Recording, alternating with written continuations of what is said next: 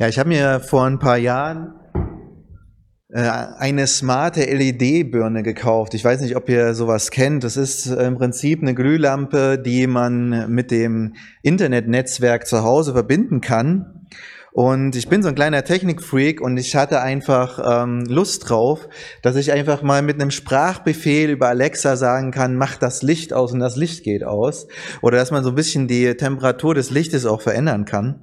Und ich habe mir dann diese, diese Smart LED-Birne gekauft, habe sie auch eingerichtet. Das war gar nicht so einfach. Da musste man mit so einer App äh, so verschiedene Schritte durchgehen. Und äh, als ich das erste Mal reingedreht habe, hat sie mich so angeblinkt und wollte eingerichtet werden. Und dann musste ich an und aus ausklicken, wieder an und aus und aus und an, so verschiedene Kombinationen. Und beim dritten Mal hat es dann auch tatsächlich funktioniert und ähm, ich hatte so meine Freude daran, mir dann gedacht, na Mensch, das kannst du noch ein bisschen ausbauen. Habe ich so drei, vier weitere Glühbirnen noch gekauft, habe überall so Leselampen im Haus aufgebaut.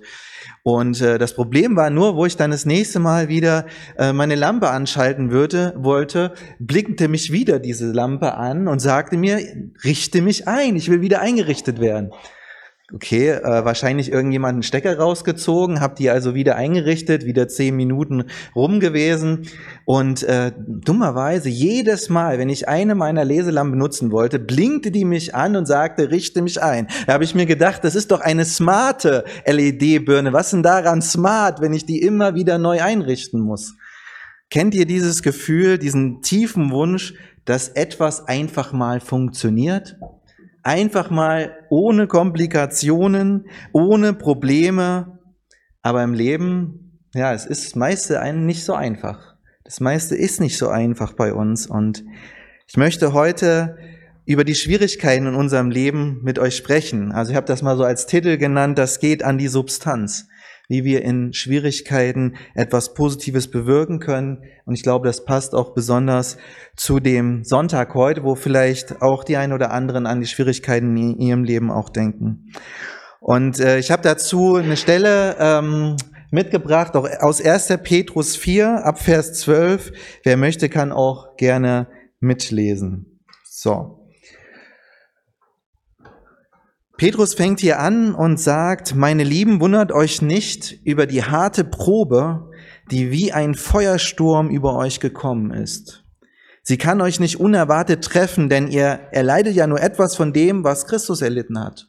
Freut euch vielmehr darüber, denn wenn er in seiner Herrlichkeit erscheint, werdet ihr erst recht von Freude und Jubel erfüllt sein.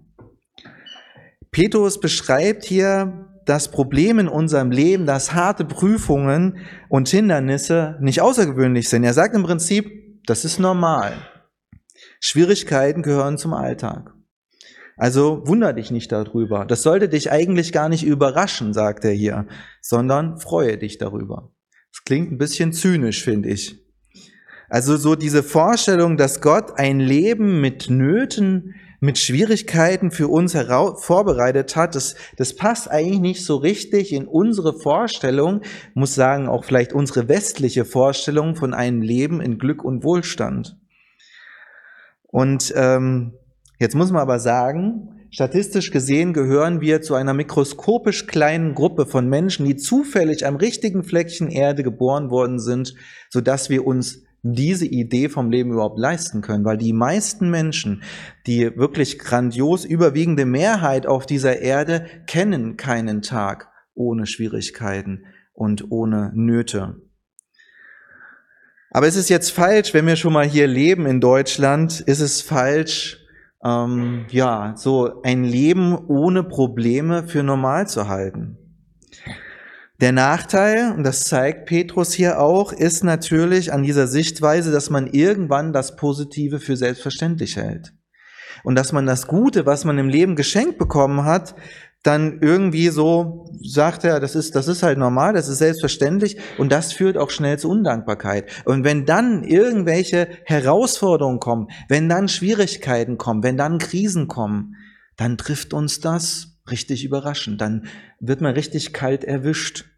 Und dann kann einen das richtig wütend machen, denn wenn das positive Standard und Schwierigkeiten unnormal sind, dann wird jedes Problem in unserem Leben immer wieder dazu führen, dass wir uns überfordert fühlen oder dass wir auch einfach nur schlechte Laune bekommen.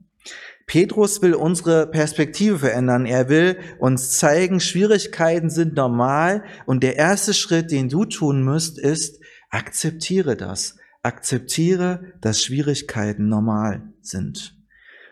Denn niemand, der jetzt mit einem Schiff in See stechen würde, ein Segelschiff zum Beispiel, würde wahrscheinlich erwarten, dass er immer nur gutes Wetter hat. Das wäre auf jeden Fall ähm, ziemlich ähm, freakig, wenn man dann sagt, okay, ich, ich, ich starte jetzt mit meinem Segelboot und ich habe immer nur schönes Wetter. Und ich glaube, wenn man mit dieser Erwartung in, Segel, in, in See sticht, dann würde man überhaupt gar keine Freude am Segeln haben. Wenn du dagegen akzeptierst, dass neben den schönen Tagen auch solche mit schlechtem Wetter kommen, dann kannst du auch diese Schwierigkeiten als Herausforderung sehen. Und Petrus begründet seine Ansicht so, er sagt im Prinzip, er, er leidet ja nur etwas von dem, was Christus erlitten hat. Das heißt, wir haben einen Anteil an dem, was Jesus erlebt hat. Petrus erinnert uns hier, wenn wir Jesus nachfolgen, dann bedeutet es, auf seinem Weg zu gehen. Und der Weg von Jesus war ein Weg der Hingabe. Und du kannst ein Leben der Hingabe nicht leben, ohne Schwierigkeiten und Herausforderungen in Kauf zu nehmen. Wenn wir Jesus folgen wollen, dann folgen wir ihm auch ins Leid. Und wenn wir Schweres in unserem Leben um jeden Preis verhindern wollen, dann folgen wir nicht mehr Jesus. Doch wenn wir Jesus in dieses Leben führen, dann will er uns auch beibringen, in den Stürmen des Lebens sogar Freude zu empfinden. Aber das klingt ein bisschen paradox. Also wie kann das eigentlich funktionieren? Stellt euch einfach mal vor, ein Papa nimmt seinen Sohn mit auf einen Segeltörn und der Junge ist, ist, ist total aufgeregt, ist total begeistert, aber so nach den ersten Stunden auf See, wo die Sonne scheint und nur so eine leichte Prise, ja, so dahin weht, da kommt auch schnell Langeweile auf. Und irgendwo ist das dann gar nicht mehr so spannend, das ist eigentlich ziemlich langweilig. Aber am nächsten Tag schlägt das Wetter um und es wird richtig stürmisch. Die meisten Väter hätten wahrscheinlich gesagt, so Junge, geh mal bitte unter Deck, es ist viel zu gefährlich hier draußen. Aber dieser Papa, der nimmt sich einfach ein Seil, äh, bindet das an den Jungen fest, verknüpft das Seil mit seinem eigenen Körper und sagt, so Junge, wir, wir gehen jetzt durch diesen Sturm. Könnt ihr euch vorstellen, dass der Sohn darüber nicht besonders begeistert war? Nein, im Gegenteil. Der hat sich richtig gefreut. Die Schwierigkeiten waren für ihn kein Ärgernis, sondern waren für ihn so eine Art Ansporn, waren eine positive Herausforderung. Aber am meisten hat ihn, glaube ich, gefreut, wie viel sein Papa ihm zutraut. Wenn wir in, Fuß, in Jesu Fußstapfen treten, wenn wir Schwierigkeiten und Herausforderungen vor uns haben, dann können wir uns darüber freuen, wie viel Jesus uns zutraut. Dass Jesus uns zutraut, dass wir mit seiner Kraft auch diese Herausforderung bestehen und dass wir in diesen Herausforderungen etwas Positives bewirken. Und der erste Schritt dazu ist, dass wir akzeptieren, dass es normal ist und dass wir uns sogar darüber freuen, wenn diese Herausforderungen kommen. Das zweite ist, ähm, identifiziere die Ursachen der Schwierigkeiten. Ich meine, man könnte ja jetzt sagen, hm, heißt das jetzt, Petrus, immer wenn ich in irgendeinem Schlamassel bin, dann ist das super, hast alles richtig gemacht. Wenn ihr Probleme an Land gezogen hast, ist alles gut. Was ist eigentlich das, was Petrus hier meint? Und es ist tatsächlich so, dass er hier äh, ein Stück weit unterscheidet zwischen verschiedenen Arten von Problemen. Und es ist wichtig für uns, erstmal herauszufinden, woher kommen denn eigentlich unsere Schwierigkeiten. Na, lese jetzt mal vor, 1. Petrus 4, Vers 14 bis 18. Und da sagt er, gesegnet sind die, über die um des Namens Jesu willen gelästert wird, denn der Geist Gottes wohnt in euch. Sie beleidigen ihn, aber ihr verherrlicht ihn. Es soll niemand deshalb leiden, weil er ein Mörder, ein Dieb oder eine schlechte Person ist oder weil er sich in fremde Angelegenheiten einmischt. Doch wenn er wegen seines Lebens als Christ leidet, soll er sich nicht schämen. Er soll stattdessen Gott in diesem Bereich verherrlichen. Denn jetzt ist die Zeit, in der das Gericht Gottes in seiner Gemeinde den Anfang nimmt. Wenn er aber bei uns anfängt, wie wird, er, wird es dann dem am Ende ergehen, die gute, die Gottes gute Nachricht ablehnen? Ihr wisst doch, sogar wer Gott gehorcht, wird nur mit Schwierigkeit gerettet. Was wird dann aus dem Sünder, der Gott verachtet? Ein bisschen längerer Text. Ich habe da im Prinzip so rausgefunden, Petrus spricht hier über drei unterschiedliche Gründe von Schwierigkeiten, in die wir geraten können. Und das erste ist Schwierigkeiten wegen eigener Fehltritte und Fehler. Zweites, weil wir ein Leben mit Jesus leben. Und das dritte ist, weil Gott uns in seine Nähe bringen will und wir Gottes Gericht erleben. Also bei Problemen sollen wir immer prüfen, was ist eigentlich die Ursache. Und wir gehen es jetzt mal der Reihe nach durch. Also das erste ist Schwierigkeiten wegen eigener Fehler. Petrus stellt hier sehr extreme Beispiele gegenüber, damit wir verstehen, was er meint. Also wie wäre es, wenn ein Christ einen Mord begeht, inhaftiert wird und danach beschwert er sich darüber, dass er wegen seines Glaubens diskriminiert wird, weil er ist ja Christ. Oder wie wäre es, wenn ein Christ eine Bank ausraubt und dann in einen anderen Staat Asyl beantragt, weil er wegen seines Glaubens verfolgt wird? Das wäre ja ähm, verrückt. Da würde niemand das wirklich ernst nehmen. Aber dasselbe ist es, wenn wir wegen unseren eigenen Charakter in Schwierigkeiten geraten oder wenn wir Probleme bekommen, weil wir uns unklug verhalten haben, weil wir vielleicht Menschen lieblos behandelt haben, weil wir Menschen verletzt haben und sie uns dann ablehnen. Viele Christen sehen sich da schnell als Opfer, glauben, das hat irgendwas mit ihrem Glauben zu tun. Ich kannte mal eine Person einer Gemeinde, die hat in einem Kindergarten gearbeitet und ihr war es ein großes Anliegen, dass die Kinder Jesus kennenlernen. Soweit erstmal so gut. Das hat aber dazu geführt, dass sie sich ähm, den Anweisungen ihrer Vorgesetzten widersetzt hat. Also jedes Mal, wenn ihr etwas nicht christlich genug war, dann hat sie das boykottiert. Und wenn im Team irgendetwas entschieden wurde, wo sie, wo was nicht mit ihrer Meinung zusammengepasst hat, dann hat sie dagegen rebelliert. Das hat sie nicht mitgemacht. Und dann hat sie sich jeden Sonntag darüber so ein bisschen mokiert, ah Mensch, wie schlimm eigentlich diese Welt ist und wie schlimm, äh, ja, sag ich mal, äh, es den Christen geht, wie sie unter Verfolgung leidet. Sie hat nie sich die Frage gestellt, ob sie wegen ihrem Glauben an Jesus diese Anfeindung erlebt oder wegen ihrem rebellischen Charakter. Verstehen mich jetzt nicht falsch, natürlich gibt es viele Menschen, die wirklich wegen ihres Glaubens verfolgt werden. Ich habe jetzt vor zwei Wochen eine Dokumentation gesehen über die letzte evangelikale Gemeinde im Gazastreifen, wo es nur noch fünf Gemeindemitglieder gibt, weil alle anderen 2007 äh, geflohen sind, als die Terrororganisation Hamas den Gazastreifen übernommen hat. Also natürlich gibt es diese Verfolgung. Doch wenn wir wegen unserer eigenen Fehler leiden, dann sollen wir nicht Gott oder die böse Welt dafür verantwortlich machen und das denen in die Schuhe schieben, sondern wir müssen das in Ordnung bringen. Wir müssen uns verändern lassen. Wir müssen auch die Folgen akzeptieren die dann entstehen und zu unseren Fehlern stehen und am besten natürlich unseren Charakter verändern lassen. Also, das ist erstmal das, was Petrus sagt. Passt auf, dass ihr nicht wegen eurem eigenen Charakter in Schwierigkeiten geratet. Als zweites sagt er dann, ja, wenn wir unser Handeln geprüft haben, feststellen, das ist nicht wegen uns, diese Probleme äh, habe ich mir nicht selber eingebrockt, sondern diese Situation kommt tatsächlich deshalb, weil ich Christ bin. Dann ist es etwas anders. Also Petrus nimmt hier als Beispiel die Anfeindungen, die Christen so erleben müssen. Und äh, ich glaube aber, dass er das hier nur als ein Beispiel nimmt. Ich denke mal, manche Christen, die wollen vor allen Dingen sicher leben. Die wollen vor allen Dingen versuchen, so den Schwierigkeiten ein Stück weit außen Weg zu gehen. Das ist so ein bisschen wie ein großes Schiff, das nur vor Anker liegt in einem wunderschönen Hafen, was aber eigentlich dafür gebaut ist, die großen Weltmeere zu bereisen. Und wenn wir als Christen nur auf Nummer sicher gehen wollen, dann sind wir wie dieses Schiff. Wir liegen vor Anker es ist alles sicher, es gibt keine Stürme, aber eigentlich sind wir dafür gemacht, ein Leben im Vertrauen auf Jesus zu leben, ein Leben, das ein Abenteuer ist, ein Leben, das eine Herausforderung ist.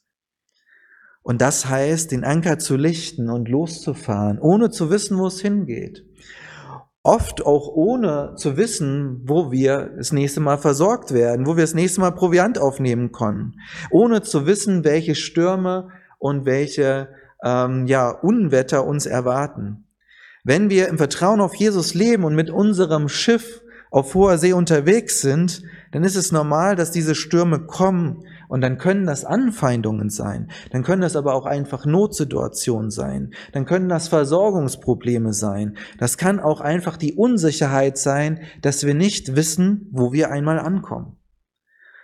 Mark Wahlberg ist ein Schauspieler, der hat einmal diesen sehr bekannten Spruch geteilt, God never gives you a dream that matches your budget. He's not checking your bank account, he's checking your faith. Also auf Deutsch gesagt, Gott gibt dir nie einen Traum, der deinem Budget entspricht. Er checkt nicht deinen Bankaccount, er checkt deinen Glauben. Das heißt, wenn wir ein Leben im Glauben leben, dann ist es normal, dass es uns oft erscheint, als wäre das ein Berg, den wir niemals schaffen werden zu überwinden. Wenn Gott uns einen Traum ins Herz legt, dann ist er in der Regel viel zu groß, als dass wir ihn alleine schaffen können. Und da ist Überforderung eigentlich erstmal vorprogrammiert.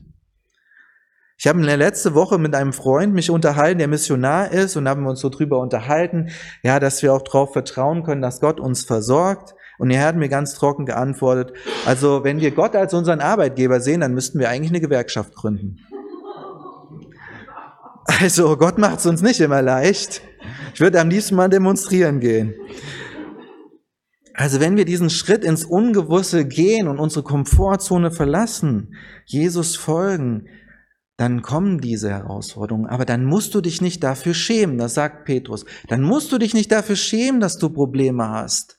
Weil manchmal hat man ja so das Gefühl, ich gehe jetzt unter Deck, ich verkrieche mich da irgendwo in der Ecke, weil das kann ich ja niemandem erzählen, was ich gerade alles so auf dem Buckel mit mir herumschleppe. Wir sollen uns nicht dafür schämen, sondern wir sollen damit offensiv umgehen. Wir sollen Gott in unseren Problemen verherrlichen.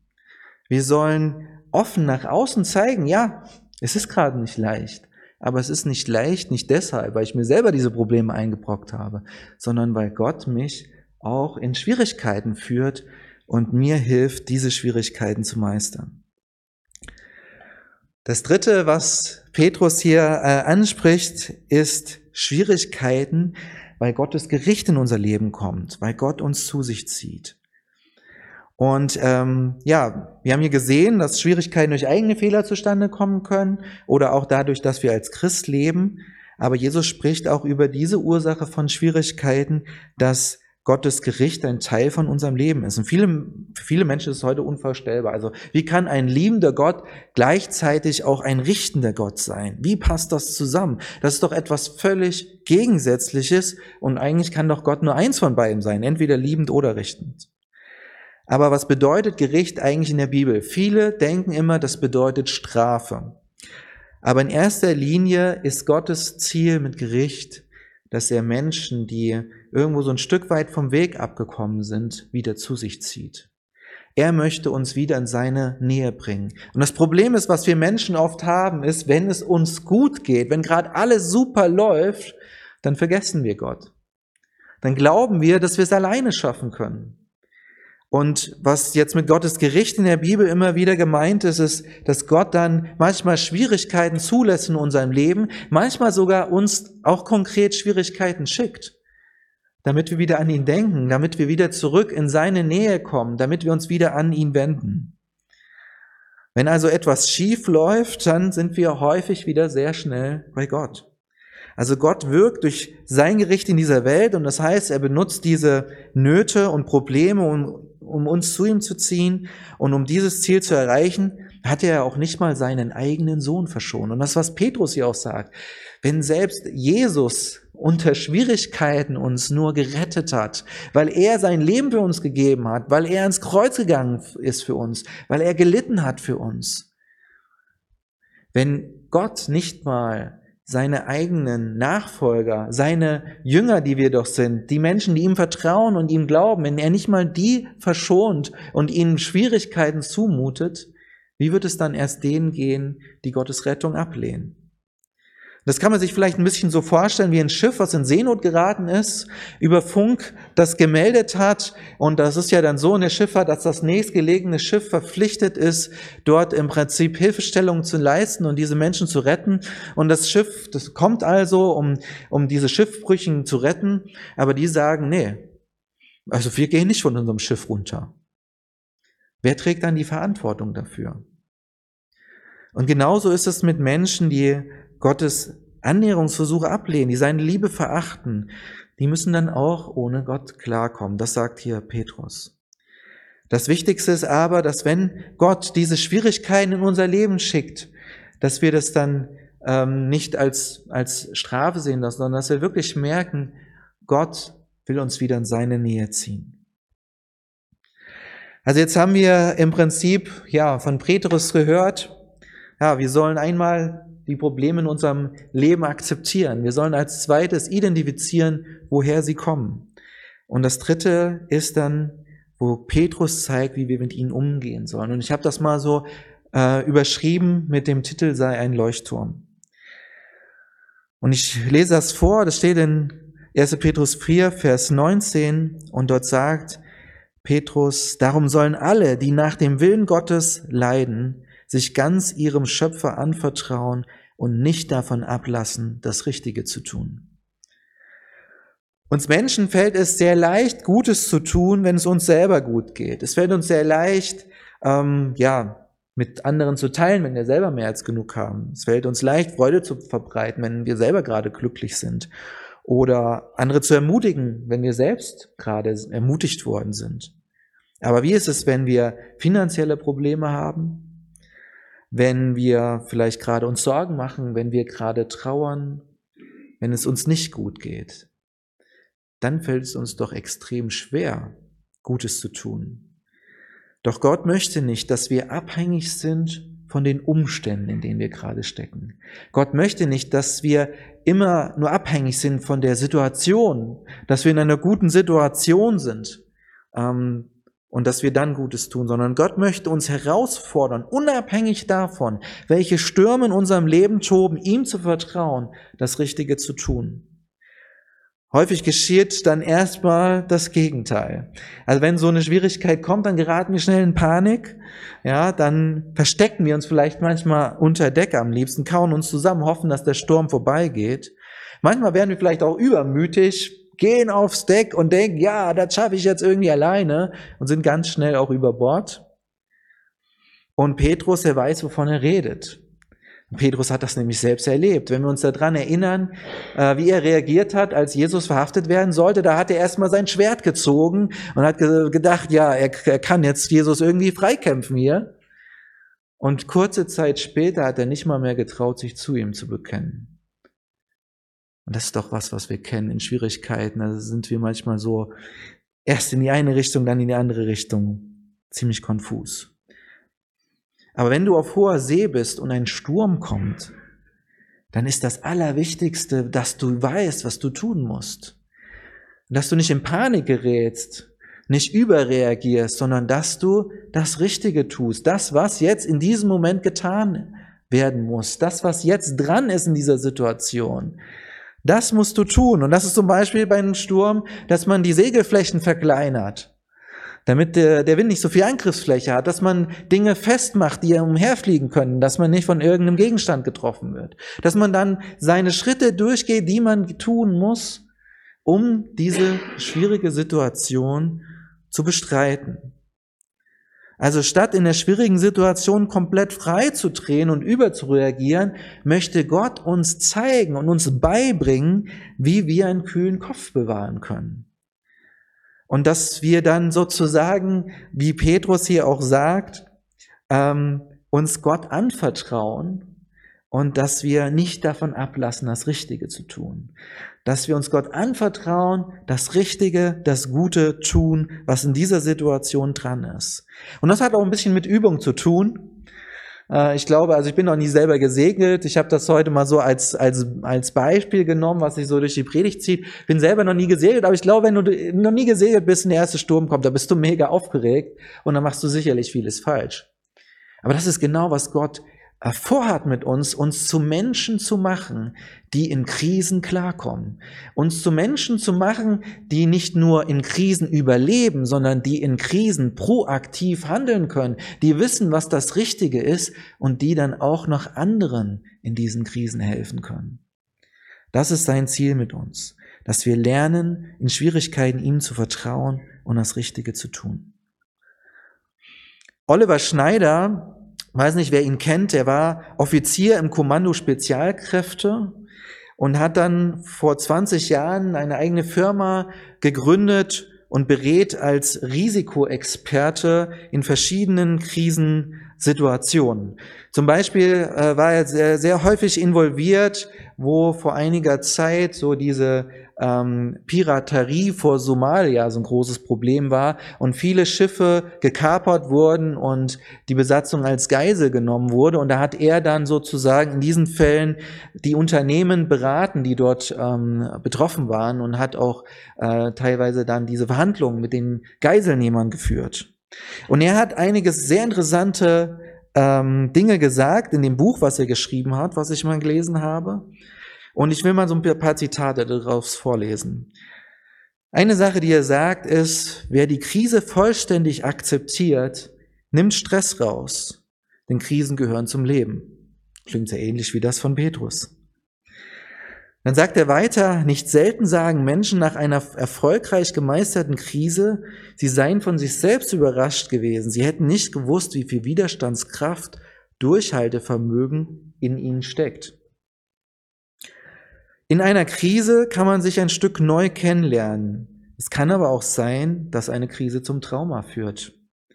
Denn wie wir in Extremsituationen ähm, handeln, hängt maßgeblich von unserer Persönlichkeit ab und von unseren Erfahrungen in der Vergangenheit. Um schwierige Lagen zu meistern und mit Extremgefühlen wie Angst umgehen zu können, benötigen wir eine sichere Basis.